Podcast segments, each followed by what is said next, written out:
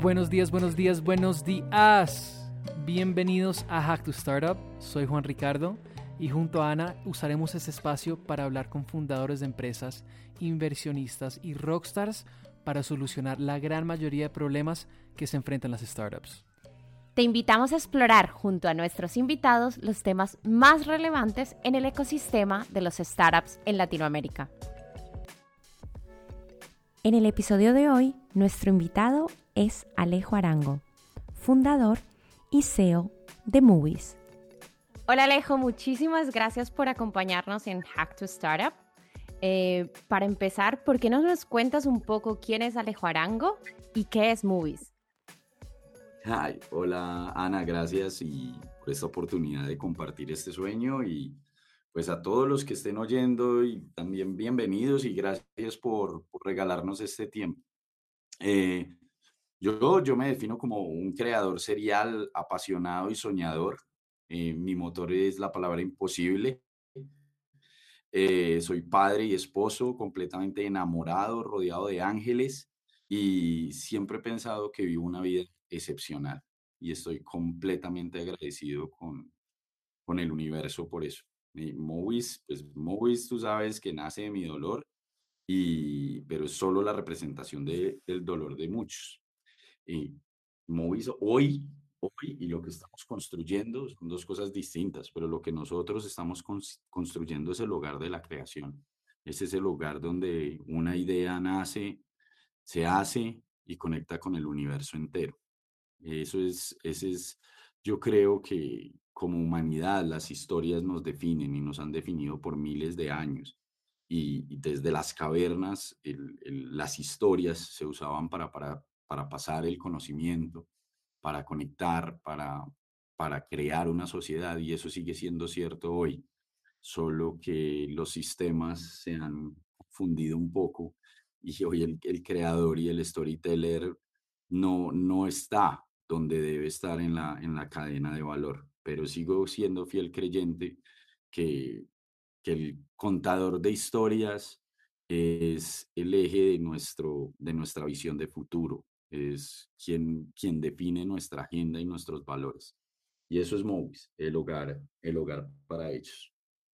Me encanta mucho la, la definición que has utilizado y yo creo que, que, estoy de acuerdo contigo. Es como ese lugar donde los creadores, eh, diferentes creadores se pueden conectar con muchos de nosotros y, y me encanta lo que ustedes están haciendo. Eh, algo que me, llamó mucho la atención porque cuando estaba investigando sobre ti vi que llevas muchísimo tiempo en la industria del cine y, incluso has, producido varias películas. Ah, hasta creo que una de ellas fue comprada por un, estudio grande de, Hollywood. Cuéntanos un poco más cómo nació esta idea de Movies y, qué te llevó a crear esta, esta plataforma. Movies, como te lo dije ahorita, Movies nace de, de, un dolor profundo y en un momento muy difícil de nuestra vida y después de haber participado en muchas películas y de, un camino maravilloso en este mundo, eh, nosotros nos encontramos con una cuestión que a mí la gente lo llama quiebra, pero yo odio la palabra quiebra porque yo nunca me quebré. Yo no me quebré, o sea, emocionalmente estaba vuelto nada, pero no me quebré.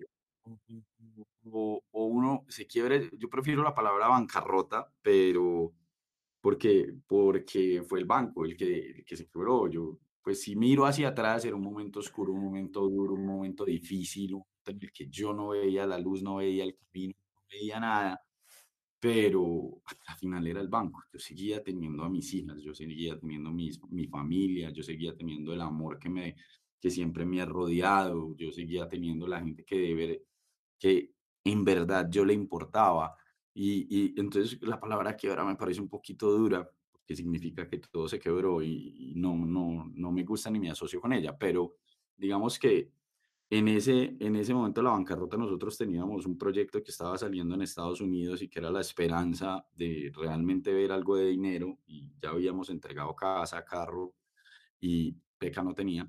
Y, y, y era como, la plata que necesitábamos para poder seguir. Y cuando llegan los reportes y ver que todo el dinero, primero son los reportes creados en un Excel, dice, bueno, ¿y esto qué? Y, y segundo son todo el dinero se está quedando en un montón de gente que no trabajó siete años conmigo, que no fue parte de las 400 personas que construyó este sueño y que le entregó seis meses de vida. Por eso digo que cada una película tiene aproximadamente 400 siglos de, de energía humana puestos en ella, pero ninguno de ellos estaban llevándose el dinero, y menos nosotros. Y, y, eso me llevó a pensar muchas cosas y empezar a buscar opciones y, y me enloquecí. La verdad, yo, yo no sabía qué hacer y e iba a cambiar de carrera. Yo iba, simplemente dije, esto no es sostenible, esto no es posible. Empecé a llamar a mis amigos a, a decirles en un momento de vulnerabilidad, a, a decirle a mis amigos, entre comillas, exitosos, ya vas a ver por qué entre comillas, y preguntarles, venga, ¿ustedes cómo están haciendo esto? Porque pues, yo no fui capaz, fracasé, no tengo ni idea de cómo hacerlo, cómo vivir de mis propias creaciones, y me encontré fue con que ninguno, ninguno estaba viviendo de eso, todos tenían que hacer algo por los lados, todos tenían que buscar otros recursos, todos estábamos, era como la, la, la economía del rebusque del creador. Y yo eso no tiene sentido. O sea, si, si el creador y el contador de historias es eje social, o sea, es eje de nuestro futuro y de todo, ¿cómo diablos hoy, en el, en el mundo como está y el mundo de hoy, nosotros tenemos esa ecuación inversa? Entonces ahí yo la verdad iba a cambiar de carrera. Yo empecé a buscar opciones, empecé a crear modelos, a crear todo, pero monetariamente nada me daba y yo decía, no, me tocó cambiar de carrera y un día Laura, que es mi, mi, mi esposa, mi partner, mi socia, mi, una mujer que admiro demasiado y que amo con toda, con loca pasión, pasó por el lado y me vio en una depresión absurda y me, ¿qué pasó? Yo dije, pues, le conté y le dije, mira, es que el sistema no da, esto es imposible. Y ella, y ella con toda su, su, su claridad mental y sus conexiones absurdas, digo, pues si el sistema no sirve, cámbialo, reinventa. Y eso fue como si algo explotara en mi cerebro, eso fue, yo no sé, fue, yo no sé qué fue porque son palabras poderosas, pero fue como si algo, cuando se prende esa chispa. Y empecé otra vez a llamar a todos mis amigos creadores y estoy, estoy hablando con músicos, estoy hablando con cineastas, estoy hablando con pintores, con artistas, decirles, vengan, soñemos. ¿Cómo sería ese mundo ideal, ese mundo en el que, en el que nosotros podríamos tener una vida justa, sostenible, colectiva y democrática? Ya lo habíamos visto, o sea, ya estaba pasando en, el, en, la hospitalidad, en el transporte, en muchos lados. Esto porque no ha pasado en, en el lado cultural y en el lado de la creación. Y ahí empezamos a soñar ese Mowis, empezamos a crear ese mundo ideal, ese ecosistema en donde las creaciones viven y florecen.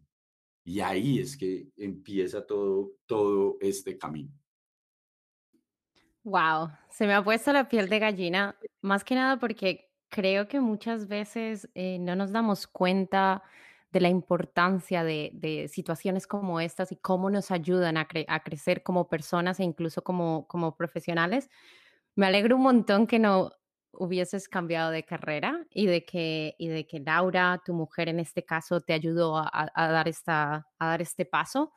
Em, algo que, creo que, nos pasa como latinos y, y, a veces no celebramos es es que a veces un, momento de crisis o un momento de, algo que no está yendo como queremos puede ser una situación de muchos aprendizajes.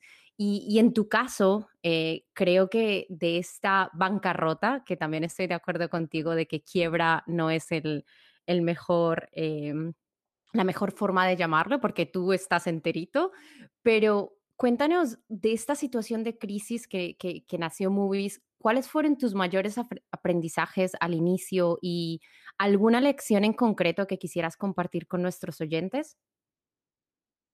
Yo creo que es la lección interna la más, la más poderosa. Digamos, cuáles son los drivers y el porqué de lo que, de lo que hacía. Para mí, para mí fue un cambio rotundo de, de enfoque. Digamos que yo venía en un viaje de ego muy fuerte, muy, muy, muy fuerte y me estaba definiendo, o el ser mío se definía más por el hacer y el tener que por el ser en sí. Y yo creo que ese cambio, ese cambio fue, pues tú sabes que la vida le trae a uno los aprendizajes en el momento en que los necesita. Y yo había abandonado totalmente el ser. Y eso conecta con la segunda parte de mi respuesta, que es todo lo que estaba haciendo, yo lo estaba haciendo, vuelvo y repito, desde el punto de vista de la serie El Tener. Y era un enfoque, uno puede, la serie El Tener pueden ser los mismos, pero es simplemente de dónde parten y me di cuenta que yo lo que tenía que hacer, lo que quería hacer y lo que de verdad tenía que ser era ser, simplemente. Yo no estaba obligado a nada más. Y como ser me empecé a encontrar y me empecé a definir y me di cuenta que yo como ser soy un ser creador, yo soy un arma de creación masiva. Punto. Y desde ahí, desde ahí dije, mi misión es servir. ¿Y servir a quiénes? A los que están cerca de mí, a mí mismo como ser. Y pues mi dolor y mi necesidad y todo pues conectan con millones de personas alrededor del mundo. Entonces decidí que mi próximo emprendimiento iba a estar enfocado en servir, en ser y ver y servir.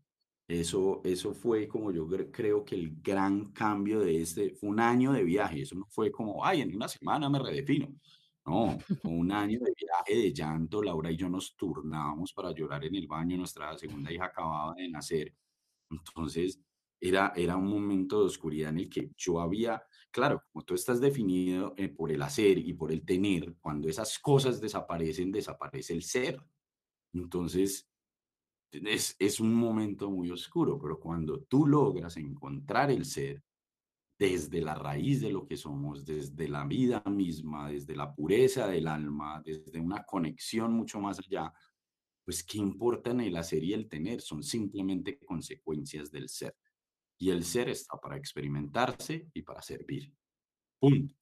Y desde ahí fue que yo monté mi... Mowis nace con esa visión, Mowis nace con ese principio y Mowis nace para, para, para ser.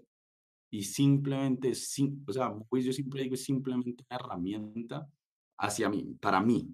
Es una herramienta para yo poder ser y experimentarme y servir y servir a todos mientras tú sirvas a la mayor cantidad de gente de la mejor manera, con las mejores soluciones, pues prosperas y, y, te vas a tomar el trabajo de conocer la gente a la que tú sirves.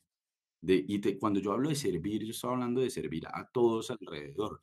No es servir al... Yo odio la palabra usuario, pero la voy a usar porque pues, todo el mundo se conecta con esa palabra, pero a mí no me gusta personalmente.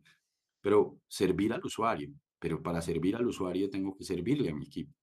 Y mi equipo incluye los inversionistas, mi, mi, equipo incluye los asesores, mi equipo incluye la gente que está trabajando en la compañía conmigo. Yo tengo que servirles y lo más importante para poder servirles es que nuestros intereses y propósitos estén alineados. Entonces yo tengo que escoger con quién voy a trabajar, que conecte con toda esta visión que tenemos de, de propósito y de, y de servir. El que no tenga esa visión y no conecte con eso, mi labor es, o sea, mi labor es, pues, ¿cómo lo voy a conectar a algo que es totalmente, no sé, que, que, es totalmente o va arraigado totalmente en lo más profundo del ser y de todos los que son parte de. Y eso es Movis hoy. Y cuando tú ves, cuando tú ves mi equipo, desde los inversionistas hasta, hasta los espectadores o los fans o los que tienen videotiendas en Movis, todos estamos conectados de, de, una forma profunda y puede sonar poético y loco, pero es lo más práctico. Es súper, o sea, me, me, encanta. Aparte, creo que conozco muchísimos fundadores y, y, es bonito en, en, encontrar gente como tú que tiene que su objetivo de, crear su empresa va más allá de solamente hacer dinero, crecer un montón, sino que es, es, es, es algo que puede ayudar a mucha gente como tú, que en ese momento eh, lo necesitaba también. Además, creo que el hecho de empezar como a democratizar el acceso de creadores, acceder directamente a, los, a las personas que pueden comprar o adquirir su, su, contenido, creo que es muy importante. Antes hablabas de toda la gente que hay en la mitad y que se lleva más dinero que el que realmente crea y creo que eso también a veces no, no es nada positivo. Eh, hablando un poquito más de, de, tu plataforma, porque en este caso como marketplace, eh, Normalmente, pues la, las, empresas que tienen un marketplace tienen dos públicos objetivos. En tu caso, los creadores, pues al fin y al cabo son los que ponen la confianza en ustedes para ofrecer su contenido y los usuarios, como llamas, que hemos dicho que no te gusta, pero bueno, es como la, palabra que todo el mundo va a conectar, eh, son estos los que disfrutan del contenido. Entonces, me gustaría entender un poco más, eh, entrando ya más en materia de la empresa, cómo ha sido la estrategia de crecimiento entre esta oferta y demanda. Y, cuéntanos si tienes alguna eh, información de los canales de marketing que, están haciendo más efectivos para llegar a, estos eh, tanto creadores como, como usuarios. digamos que todo marketplace, todo mercado tiene, como tú lo dijiste, dos lados y uno siempre está jugando como el huevo o la gallina. Pero de nacimiento, si tú te das cuenta en la historia nuestra, pues eso se construyó con los creadores y se construyó y se, se soñó con ellos. Entonces, digamos, de entrada, nosotros estábamos trabajando nuestro, como dice por ahí, primary customer o cliente primario, cliente más importante, fueron los creadores y sus necesidades y empezar, empezar a solucionar ese, ese problema. Entonces, ellos y solucionando y creando las herramientas para que las creaciones puedan llegar más lejos, puedan alcanzar las, las audiencias universales, pues creando esas herramientas realmente también creamos el motor de adquisición. Sin darnos cuenta, algo muy intuitivo, pero lo hicimos fue construyendo esa, esa, esa solución para que los creadores pudieran primero salir al mundo y luego que el mundo, y, y ahí nos dimos cuenta que estábamos con una barrera más y era que no estábamos llegando, no teníamos el alcance, o un creador per se no tenía, no tenía el alcance natural a toda, su, a, toda su audiencia posible, lo que nosotros llamamos el alcance, el reach. Entonces dimos, ¿cómo diablos podemos dar ese otro impulso? Y, y, y, la solución estaba dentro o en el poder de la comunidad y del network mismo. Dijimos, hagamos a la misma comunidad y viene con el mismo principio de, de existencia de Movies, es, hey, una creación existe cuando es vista. Ahí es cuando nace, la, o sea, lleva mucho tiempo y lleva un viaje, pero realmente cobra vida cuando alguien la ve. Y cuando alguien la ve, la ama y conecta, la comparte. La, la energía creadora y la energía creativa no, no muere, sino que se empieza a crecer con cada persona que conecta con ella. Entonces, a todos los que conecten con ella, parte de su expansión y parte de, de, de, de, sí, del crecimiento de creación. Entonces ahí nació que podíamos hacer que los espectadores, que los amantes de esa creación fueran también la, fuerza de mercadeo y venta y multiplicadores del alcance de posible de cada uno. Entonces ahí es cuando llega este tercer elemento, que es la misma gente que está viendo las creaciones, que puede crear sus videotiendas, puede crear desde sus perfiles y puede salir al mundo a compartir estas creaciones y el creador comparte el revenue y el ingreso con ellos. Entonces es como la tercera pata del marketplace, pero eso se convirtió en lo que cualquier o, u otros hubieran dicho en, un referral program, un affiliate market program, pero es, para mí tú sabes que todo tiene una visión más, más altruista, todo tiene una aplicación práctica pero nace con un espíritu mayor. Y, y, y, eso se volvió el motor de adquisición de usuarios. Entonces, realmente nuestra estrategia de adquisición de usuarios es darle mejores herramientas a toda la red para que ellos mismos sean los que traigan los usuarios. Y nuestro trabajo es crear esas herramientas para mejorar la vida de todos en el ecosistema. Y mientras mejor hagamos nuestro trabajo, pues mejor adquisición hay. Entonces ahí va yo cómo empiezo a definir toda la cuestión de operación y táctica o, toda esa estrategia o esa gran visión que pues muchas veces dicen, pero es que estás poético, ¿cómo convertimos eso en estrategia?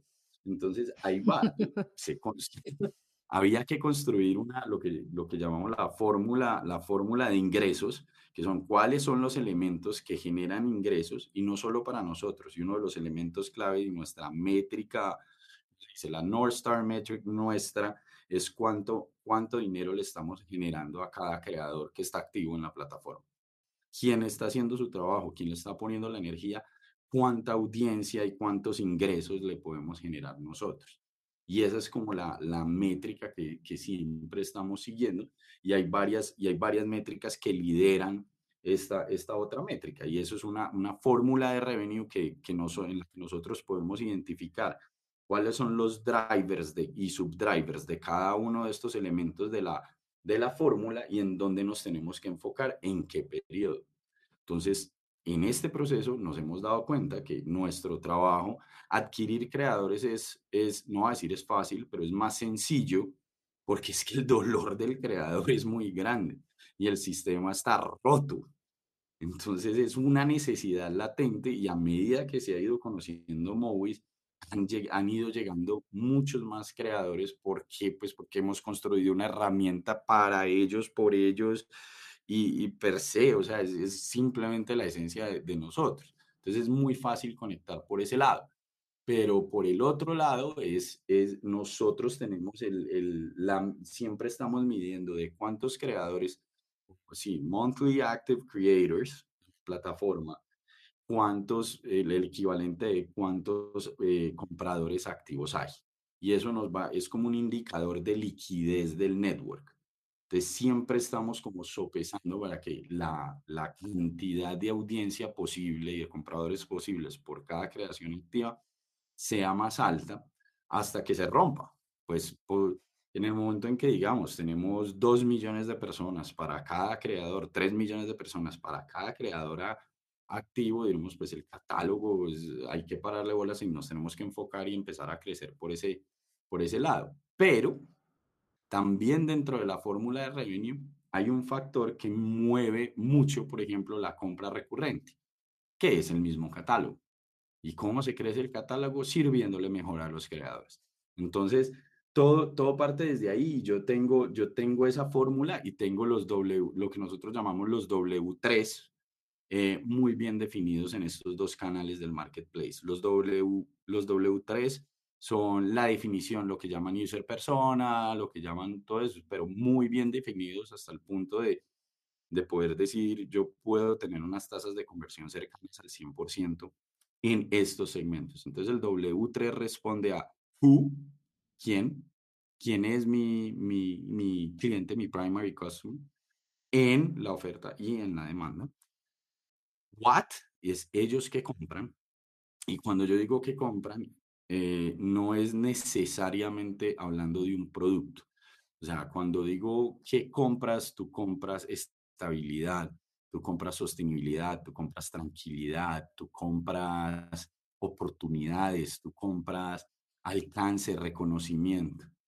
¿Y por qué lo compras? ¿Cuáles son esos motores del por qué? Esa necesidad de tener ese reconocimiento, esa necesidad de tener esa, esas cosas. Entonces, cuando uno llega a esos niveles de profundidad, conoce muy bien a ese tipo de usuarios y es muy fácil tener esa conversación y poderle servir porque estás realmente conectado con su dolor y con su, con su, sí, con su problema. Entonces, si los dos el perfil del cliente y el perfil del, del, del, creador o del oferente, para poderlo poner en términos de marketplace para todo el mundo, si esos dos se conectan y el uno y el cliente es parte del what del otro, o sea, hace parte de la audiencia, del alcance, de la validación, de todo eso, pues tienes un, un, un, un marketplace sano. Y así vas descubriendo a través de estos dos W3 que nosotros llamamos, vas descubriendo los otros y hacia dónde expandirte. Ellos mismos están dando los indicios de los nuevos segmentos a los que, a los que debes llegar. Entonces, y todos estos tienen sus drivers, sus, drivers y sus métricas, yo no me las sé en español, cómo decirlo, pero leading y lagging metrics. Y así defino yo hacia abajo y hacia la organización como cuál es el trabajo de de cada una de las personas que estamos acá y en qué métrica, en qué leading metrics se deben enfocar.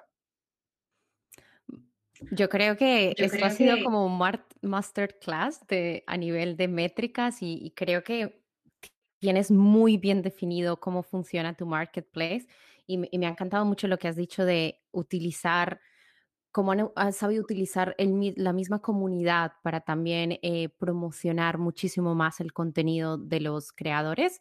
Eh, me has contado un poquito de las métricas que sigues a diario también como fundador y, SEO, pero cuéntanos un poquito el crecimiento, eh, crecimiento en los últimos años, si puedes decirnos cómo ha sido ese crecimiento desde que empezaron y, y cuáles crees que son las claves más importantes de ese crecimiento. Mira, yo, yo te voy a decir una cosa, o sea, nosotros el año, el año pasado crecimos más del mil por ciento pero, pero esto se da a la comunidad, esto se da, se da gracias a la comunidad. O sea, nosotros realmente es una consecuencia de, y es una consecuencia de cuando nace la pandemia, pues las, las necesidades de los creadores y, y, los creadores en necesidad empiezan a ampliarse y empiezan a identificar a Movies como un lugar que ha sido creado para ellos y que, que, que, está cubriendo sus necesidades, pero no, no estaban todos los tipos de creadores considerados. Es cuando empiezan a llegar las filarmónicas, los museos, los teatros, pues el, el, el eh, las artes escénicas, y todo a Movies, nosotros estábamos muy enfocados y seguimos siendo muy enfocados y muy cineastas, pero había soluciones que no estaban.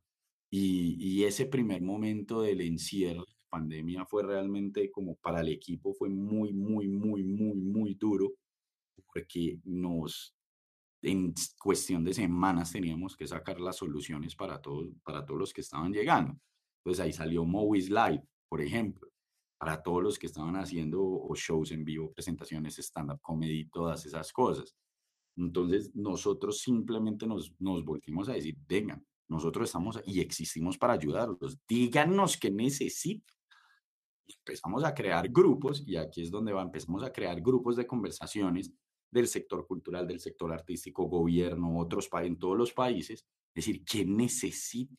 Díganos porque nuestro trabajo es ese y empezamos a construir y a, y ampliar las soluciones y a, y a entender el discurso y a entender las necesidades de otros y empezamos a, y, simplemente reaccionamos para crearles para crearles a ellos y poder, poder, solucionarles. Por eso digo, yo soy creador, yo no soy, yo no soy emprendedor, soy creador. Y, y, y a crearles esas soluciones para que ellos lo puedan hacer. Y empezó a ampliarse ese, orgánicamente todo ese ecosistema, todo ese network y a solidificar la cosa más importante que yo creo que cualquiera puede tener, que es indestructible, que hace una, cualquier iniciativa algo imparable y es la comunidad. Y una comunidad solo se, se puede generar, eso no crece automáticamente, eso no crece, eh, una comunidad no se da creada artificialmente, se da con autenticidad, se da con vulnerabilidad, se da con una conversación honesta, se da con una siempre estando presentes y conscientes de las necesidades de los otros y con una actitud de dar primero antes que recibir. Y, y yo creo que eso ha sido lo que ha permitido el crecimiento, el crecimiento de Movies. Cuando tú hablas con los, con los, con los top users, con los top creators, con toda esta gente, eso, eso está implícito, eso ya es parte de. Entonces, realmente nosotros, o sea, yo dejé de hablar, yo no tengo que hablar de Movies, que la comunidad es la que está hablando de Movies. Yo no tengo que hablar de lo que nosotros estamos haciendo y el por qué, la comunidad es la que lo termina haciendo. Y eso, eso, eso es muy chistoso porque, o sea, es, tú puedes decir pragmáticamente, estratégicamente, yo voy a montar eso, pero eso tiene que yo no sé montar negocios por plata. Yo no sé montar un negocio, ah, vamos a, aquí hay una oportunidad, vamos a montar un negocio, porque no me da el, ímpetu, necesario, ni la resiliencia, ni, ni, ni la energía necesaria que necesitan los momentos difíciles para perseverar y seguir luchando y eso. No soy capaz. Tengo que estar conectado profundamente con lo que estoy haciendo, si no, no. Yo no soy ese tipo de emprendedor, no sé dar consejos a ese tipo de emprendedores, pero sí al que esté aquí para servir y porque tiene un sueño y una considera que es una misión mucho más grande que, que él, pero la comunidad fue la clave. Eso sí te digo yo, el, llámalo el network, llámalo lo que quiera, pero un network no se da si no hay una comunidad, una comunidad no se, hay, no se da si no estás para servirla y una comunidad no existe si también como compañía no hay vulnerabilidad y transparencia y humanidad. Pues claro, cuando la, perdón, cuando la cagamos hay que salir a decir, hey, la cagamos, ayúdenos, no qué hacer en este sentido. O cuando alguien llega y dice, esto no me funciona, uy, tenés toda la razón, vení, esto está malo, déjame yo miro a ver cuánto tiempo, pero es, es responder así y hablar con tranquilidad. Y yo creo que eso ha sido las claves de, del crecimiento y lo mismo es hacia el equipo.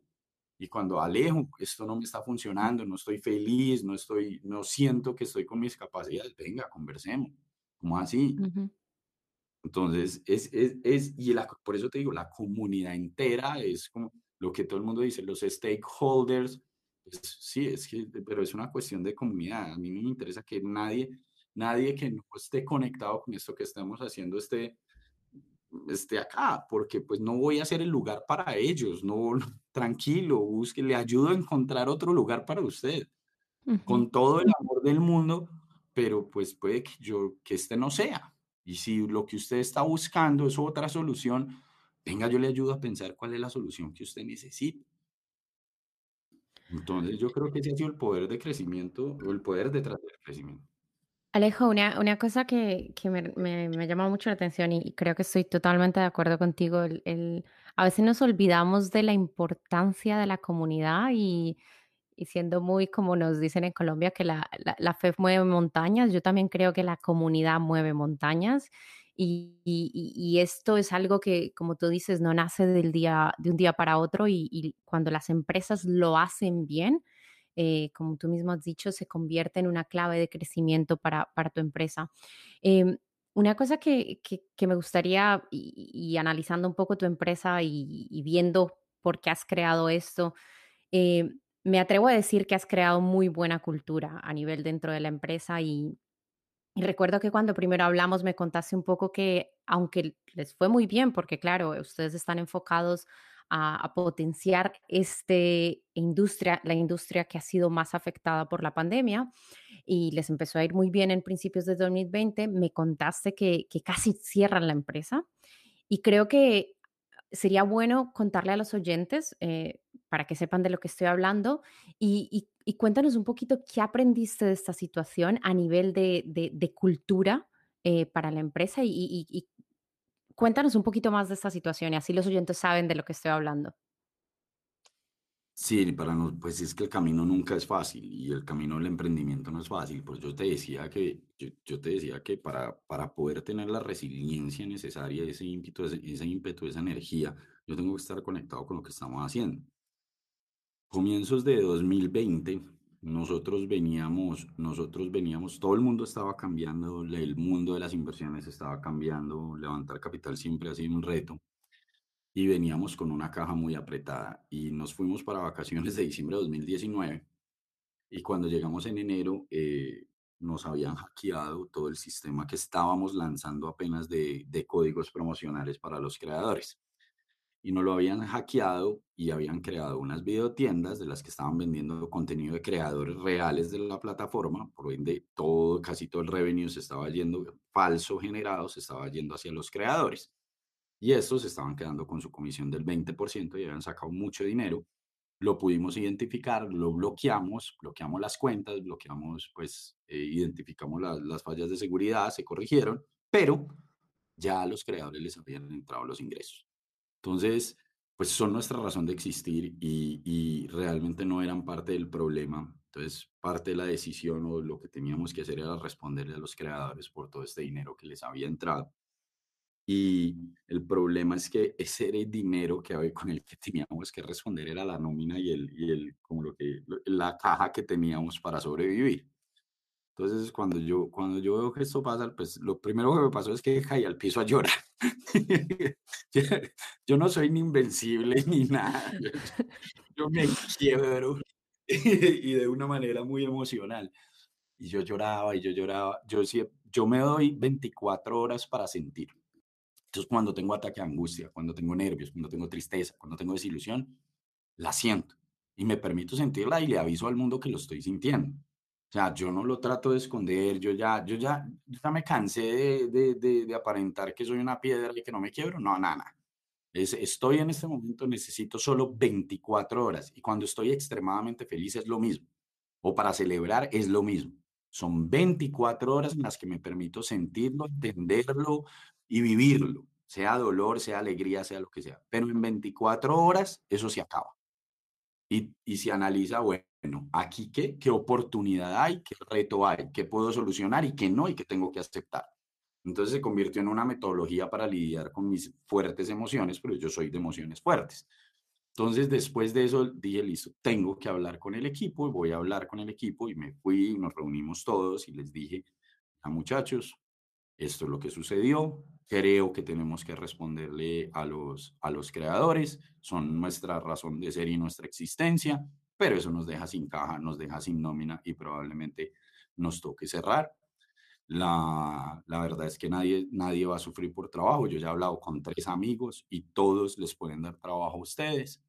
Eh, em, entonces, yo no voy a tomar esta decisión si no, todos, si, si no estamos de acuerdo todos. Y piénsenlo y yo ya vengo. Y me fui a un bio break, como le dicen en Estados Unidos. o sea, al baño. y cuando, cuando regresé, cuando regresé, estaban todos en el equipo y empezaron a decirme, Alejo, eh, hablé con mi esposa, podemos estar tres meses sin que nos paguen. Eh, Alejo, yo me devuelvo a vivir con mis papás, no hay problema, pero yo sigo trabajando por este sueño. Todos, todos en el equipo empezaron a decirme esas cosas. Y, y, y como de, yo ahí me, también me quebré, yo decía, yo no puedo creer que esto esté pasando, o sea, yo nunca había, o sea, esto, yo primero no lo creía posible, segundo era como, esta gente es increíble, tengo el mejor equipo del mundo, y obviamente cuando nuestros ángeles y, e inversionistas y socios se enteran de esto, pues nos respaldaron totalmente porque un equipo así no lo vamos a volver a construir, esto es una cosa de locos.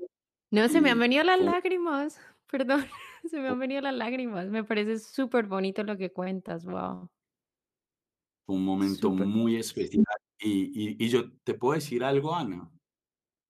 Por ese solo momento, bueno, y por muchas otras cosas, pero por eso nada más yo ya soy exitoso. Estoy de acuerdo contigo. Eso, es el éxito. De ahí para acá todo es ganancia.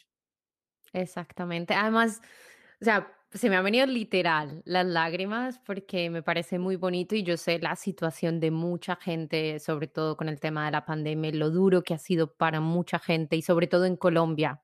Eh, no nos olvidemos las situaciones eh, de muchas familias y todo. Entonces, se me han venido las lágrimas y se me, se me ha erizado incluso. Pero esto, como te decía, eh, vuelve y repite lo que yo creo que has construido muy buena, muy buena cultura. Y, una cosa que me gustaría que rápidamente, para, para que pasemos a, otras preguntas que tengo, es, ¿cuál crees que, que, son las claves o cómo crees que más CEOs en empresas en latinoamericanas pueden em, crear esta cultura positiva dentro de las empresas y, y poder transmitir esa pasión de lo que estás haciendo a tus empleados? Creo que es una de las claves más importantes para poder crecer, y yo que, he trabajado en empresas americanas lo he visto, cómo, cómo se da esa pasión. ¿Qué claves le darías tú a los fundadores y CEOs en empresas latinoamericanas para crear esta cultura positiva? Yo, lo, yo, yo solo puedo hablar desde, desde, desde la, la, naturalidad de cómo, cómo todo sucedió. Y como te digo, yo sí si es una empresa que está para hacer dinero y que está, o algún emprendedor que está enfocado, es como, ah, vi una oportunidad de negocio y todo eso, yo no lo sé, yo no lo sé hablar.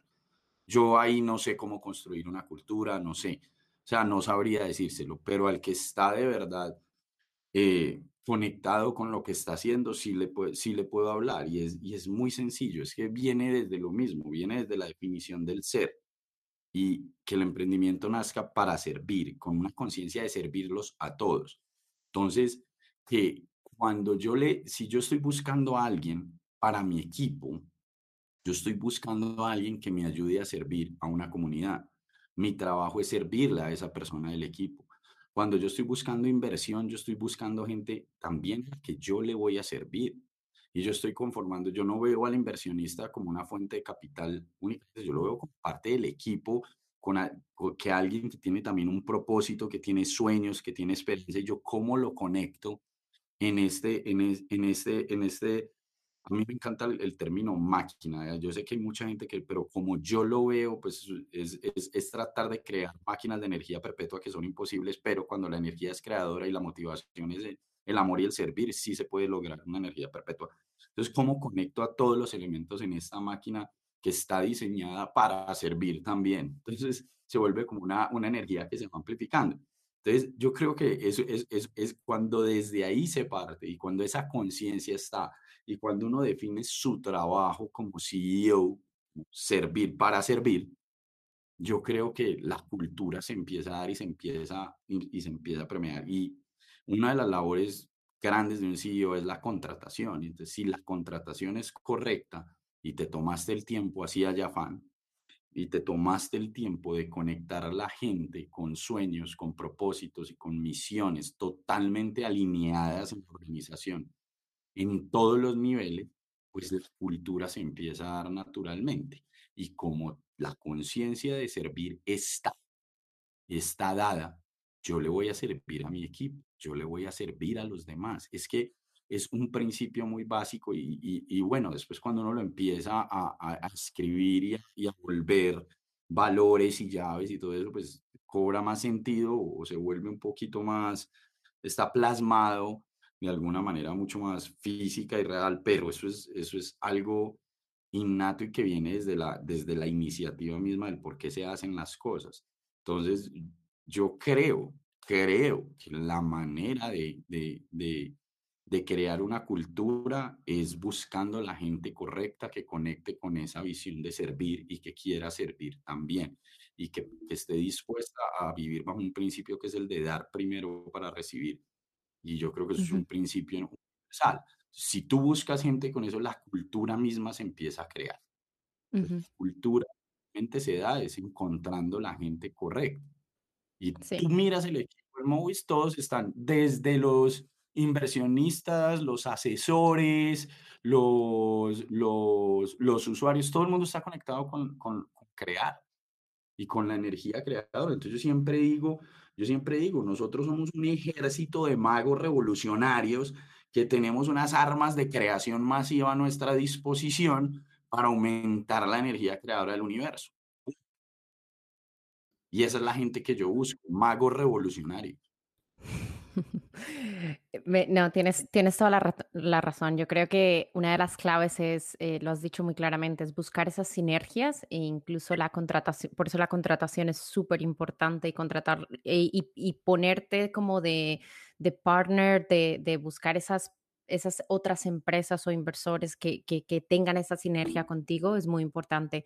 Em, Alejo, para terminar un poquito con este tipo de preguntas y entrando un poquito a algo que creo que a muchos fundadores le puede interesar y, es algo que lo escucho muchísimo y es el acceso a capital y todas las barreras y todos los problemas que hay un poco con el acceso a capital en Latinoamérica.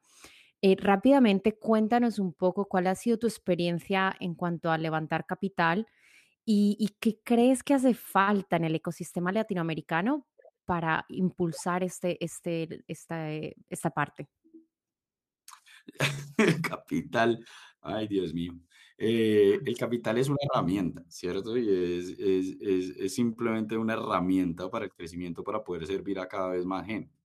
Pero no es fácil y yo creo que es una, es una herramienta compleja, eh, porque hay que, hay que entenderla y cada uno la entenderá de, pues, de distintas maneras. Para mí es simplemente como yo todo lo traduzco en energía, a ver, eh, tener capital y construir capital exige también energía vital. Y la gente que la, que, la, que la tiene ha tenido que dedicar mucha parte de su vida, de sus días, y probablemente algunos sacrificarán, otros no. Pero, pero han dedicado parte de su energía de vida. Entonces, cuando te la dan, te están dando también parte de su vida para ayudarte en una misión. Ahí es donde va la cosa. Yo creo que cuando uno empieza a encontrar la gente que conecta con esa misión, ellos estarán dispuestos a dar, a dar algo. Obviamente tú también por principio de servir les vas a dar a ellos. Y tu, tu labor es ayudarlos a cumplir su misión y su propósito. Conectarlo y si tú tienes todas esas, esos, esas, como digo yo, los, los incentivos y tienes todos los, los, los, propósitos alineados, pues todo tiende a fluir mucho más sencillo. Entonces, cuando uno encuentra, es que uno no busca dinero, uno tiene que buscar inversionistas que son parte del equipo y que conectan con tu misión y con tu visión y se mueven por esa visión. Entonces, el, el error yo creo que es salir a buscar capital el error que uno tiene que hacer, o la, la, la, búsqueda que uno tiene que hacer es quién va a ser parte de mi equipo y su herramienta y su recurso para aportar es capital que ha construido a través de otras iniciativas, pero que su misión y su visión y su propósito conecten con el nuestro. Entonces yo creo que desde ahí tiene, cambia la perspectiva y eso nos ha permitido a nosotros, que no ha sido fácil, hemos tenido, siempre, em, siempre hemos estado como a dos semanas de, que se nos acabe el capital, entonces tampoco es que, es que sea muy fácil encontrarlo, pero yo creo que cuando una vez uno encuentra y crea esa conexión, los mismos inversionistas que tiene te ayudan a, al siguiente nivel. Entonces puede que en el comienzo son ángeles, que para, nosotros han sido ángeles reales, ah, de verdad. Ellos mismos dicen, bueno, ya estamos teniendo otras necesidades, pero yo conozco, pero yo hablo, pero él lo conocí, con él hablé y él es una gran persona y uno le dice, y siempre la pregunta es, ¿cómo es él humanamente? ¿Cómo es él humanamente? Y el que busca, y el que está haciendo, si me interesa o no, no me interesa o lo voy a conocer y voy a entablar una conversación. Pero parte de empezar a generar esas relaciones. A ver, el CEO tiene, tiene un tres, o sea, el trabajo del CEO está dividido en tres cosas muy sencillas, muy simples, todas conectadas, pero de ahí se deriva todo. Lo primero es la visión, o lo que se llaman los out y los outputs comunicarla, venderla, asegurar que se ejecute y que toda, todos, todos, todos los que estén alrededor de eso caminen hacia esa visión y que todos, que todos tengamos eh, muy clara eh, eh, cuál es el camino para llegar a esa visión. Ese es el uno. El segundo es el talento y es crear el equipo y la gente que camina hacia esa visión, guiarla y darle las herramientas para que pueda tener una vida plena y el cumplir su misión personal le ayude a la compañía a cumplir la gran misión. Yo creo que, y, ahí, en la parte de talento humano, entran los inversionistas. ¿Quiénes son los socios de esta iniciativa? Y la, y, la tercera, que todas están conectadas, es que nunca falte el dinero. El dinero necesario para, para caminar y llegar hacia, hacia, hacia, hacia, esa, hacia esa visión. Entonces, cuando tú armas el equipo que es, o sea, todo tiene que estar conectado. Cuando hay una visión clara, fuerte, inspiradora, está bien comunicada, está traducida en acciones, está traducida, se traduce en operación y he creado un equipo de gente que está conectado con eso y todo eso. Esa es la misma gente que te ayuda a conseguir el dinero, es la misma gente. No, no, no, no es una labor solitaria, no es un, o sea, nada de eso. Todo este equipo uno lo tiene que para poder tener, para poder hacer su trabajo en esos tres ejes. Entonces, es difícil en Latinoamérica. En Latinoamérica hay miedos, hay desconocimiento, hay, no hay venture capital o hay muy poco. El 99% creo que se lo llevó una sola compañía y eso estadísticamente subió. Y sí, está subiendo la inversión en Latinoamérica. No, realmente pues, es una compañía y fintech. De resto, nada. Toca salir a buscarlo. Pero cuando yo creo que cuando hay claridad, cuando hay una ruta, cuando hay una fórmula clara de crecimiento donde uno puede decir, vengan, miren, es que este es mi camino de crecimiento, esta es la fórmula de generación de revenue, estas son las palancas que yo voy a mover y no son supuestos, los tengo totalmente validados, porque mire, realicé estas, estas, estas acciones y esto, entonces estos son los clientes a los que yo les estoy llegando. Entonces, si yo meto un dólar acá, saco 10 dólares por acá y creé un motor, creé una rueda que, que está cogiendo inercia, pero yo la tengo que empujar al comienzo y la voy a empujar acá, acá y acá. Por eso necesito su capital. ¿Para qué? Porque el mundo, cuando logremos esto, va a ser así. Y ese mundo vale la pena. Y ese mundo, ese mundo lo necesitamos. ¿Quiere ser parte de esto? Bacán. Si no es para usted, muéstrame el balance hacia atrás. No, papá, estamos mirando hacia adelante. Hacia atrás yo no soy rentable, no tengo vida positiva, no tengo nada de eso. Entonces, si usted me va a pedir eso, dígame si esta conversación la debemos seguir, porque tu tiempo es tan valioso como el mío y no te lo voy a hacer perder. Y no, no perdamos. ¿Usted hacia dónde está mirando? Yo estoy mirando hacia acá. ¿Usted está mirando también hacia allá? Listo, entonces seguimos en la conversación. Y si no, seamos amigos, bacano, te doy códigos, mira, mira creaciones, apoyarlas y compartirlas, pero no vas a ser mi socio en este camino y puede estar haciendo gárgaras con necesidad de capital. Pero si usted, ese, esos inversionistas, esa gente que, que lo acompaña, esos fondos, pues que le tome a uno más tiempo.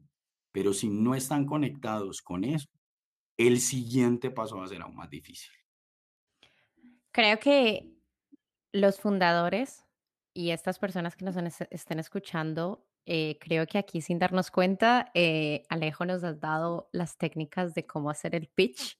Creo que súper, súper bien estructurado y tienes muchísima razón en, en, esas sinergias cuando, cuando vas a, a buscar, no buscar capital. Creo que es como, eh, es, llega también cuando tú muestras lo que estás haciendo.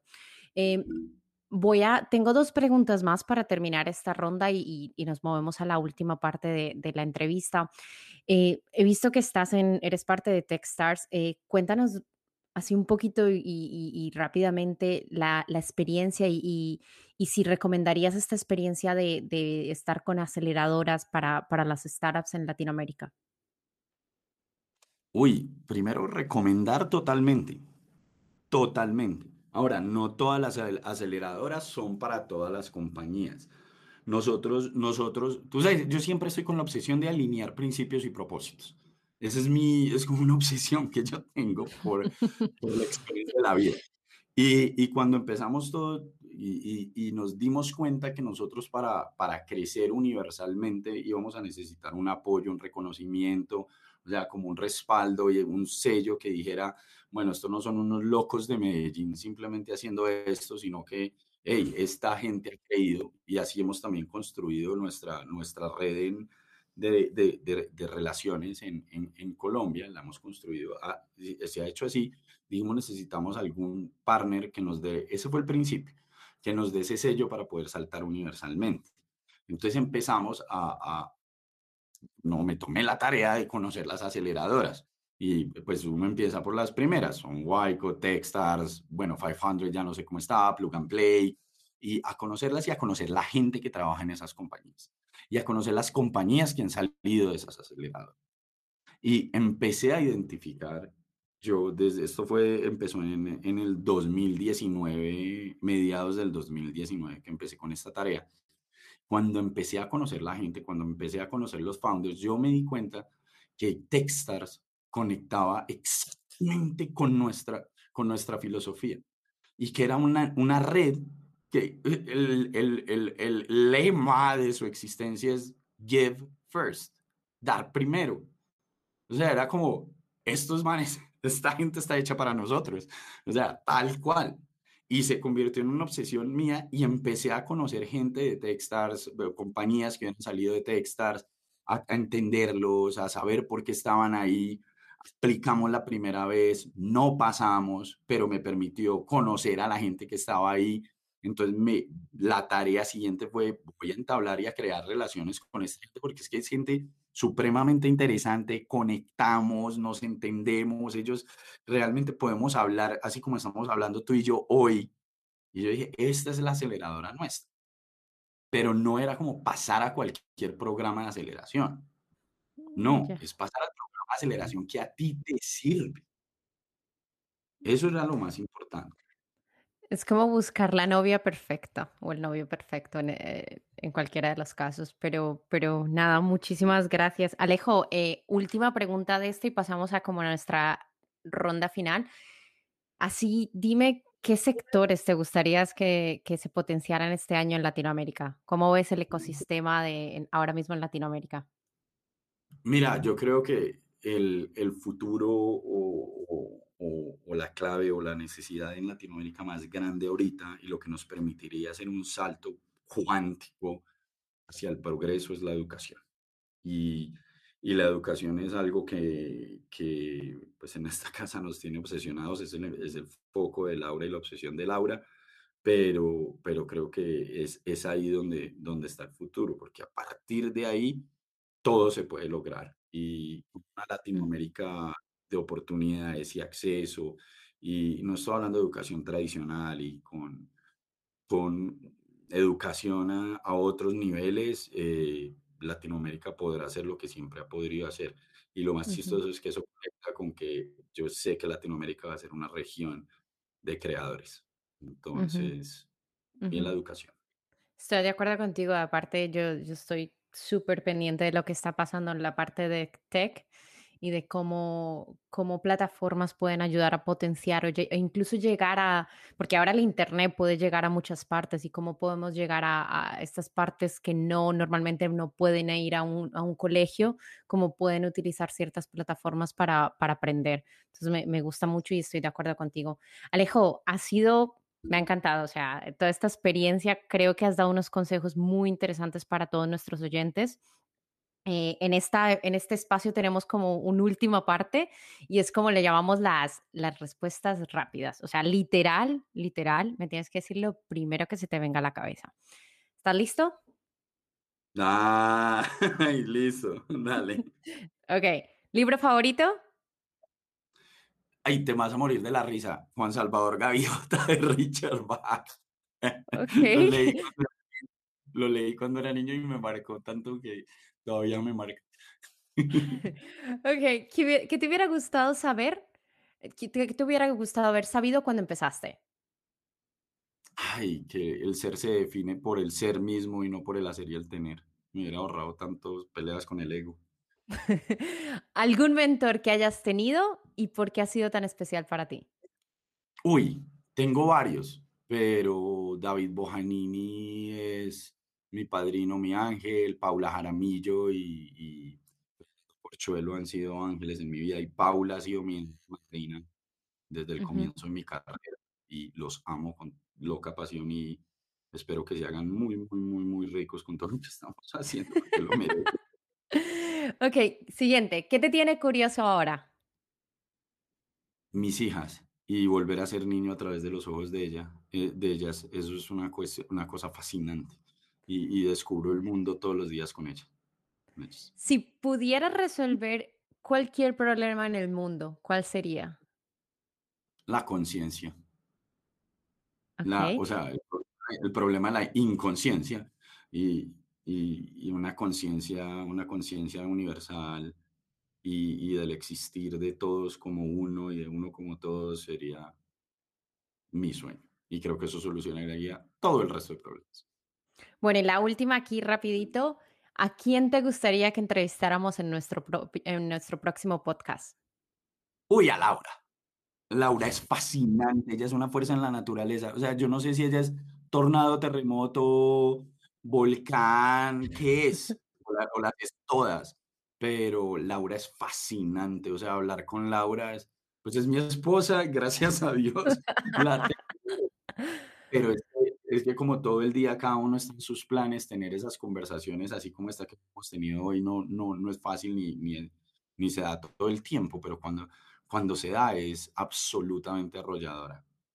Perfecto. Bueno, Alejo, llegamos a, a la parte final. Eh, te juro que me ha encantado compartir este espacio contigo. Espero que a todos nuestros oyentes eh, hayan disfrutado, hayan aprendido eh, antes de irnos, ¿alguna red social donde quieras que nuestros oyentes puedan conectar contigo o incluso seguir a Movies? Mira, las de Movies todas son Movies Inc. Esas son muy fáciles. Okay. Y bueno, las mías también, las mías son Alejo Creator, Alejo Creator. Entonces, también. Perfecto. Bueno, pues ya saben, a seguir a Movies, a seguir a Alejo. Eh, Alejo, una vez más, gracias por, contarnos tu aventura, por compartirlo. Te mando un saludo muy grande y sobre todo para mi tierra natal, Colombia. Disfrútalo y estamos hablando. Muchísimas, muchísimas gracias, Alejo. Ana, a ti. Gracias. Pasa muy bueno. si te gustó nuestro programa, ayúdanos a crecer. Comparte este episodio o déjanos un comentario. También te invito a que te conectes con nosotros en Twitter e Instagram utilizando arroba hacktostartup. Puedes decirnos qué tal te pareció el podcast, a quién te gustaría que entrevistáramos o simplemente disfrutar de nuestro contenido. Nos vemos el próximo jueves.